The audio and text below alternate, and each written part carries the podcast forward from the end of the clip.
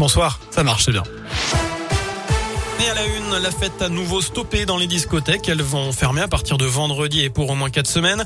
Annonce hier du gouvernement pour lutter contre la cinquième vague de Covid. Une très mauvaise surprise puisque les professionnels du secteur s'attendaient simplement à un retour des jauges. Le gouvernement les recevait aujourd'hui. Les entreprises, elles, sont invitées à remettre en place le télétravail deux à trois jours par semaine. Les contrôles seront renforcés dès la semaine prochaine pour vérifier que la mesure est bien appliquée. Un déplacement auvergnat pour le président de la République. Emmanuel Macron reprend ses déplacements en région. Il va passer cette journée, il a passé cette journée de mardi dans le Cher avant de prendre la direction de l'Allier. Au programme de ce mercredi, un conseil des ministres en visioconférence et une visite à Vichy.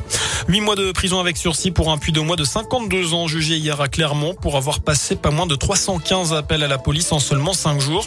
Une avalanche de coups de fil pour insulter ou menacer les fonctionnaires. À l'origine de sa colère, une vieille procédure à son encontre au cours de laquelle sa fille a été auditionnée. L'affaire s'est soldée par une relaxe. Pour autant, le quinquagénaire ne semble l'avoir toujours pas digéré.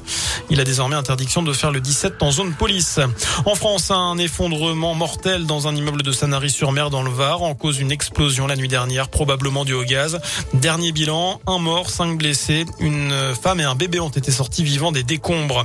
Un mot de foot avec PSG Bruges. Le coup d'envoi a été donné il y a un quart d'heure. Dernier match de la phase de poule de la Ligue des Champions. Les Parisiens déjà assurés de jouer les huitièmes.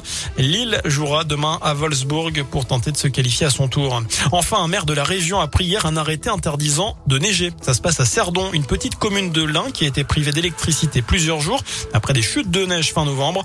On peut notamment lire que certains habitants, souvent néo-ruraux, se croient toujours dans le centre de Lyon et se plaignent de l'état des routes et des coupures de courant. Le tout en précisant que plusieurs d'entre eux trouvent la neige froide, qu'elle mouille et qu'elle glisse.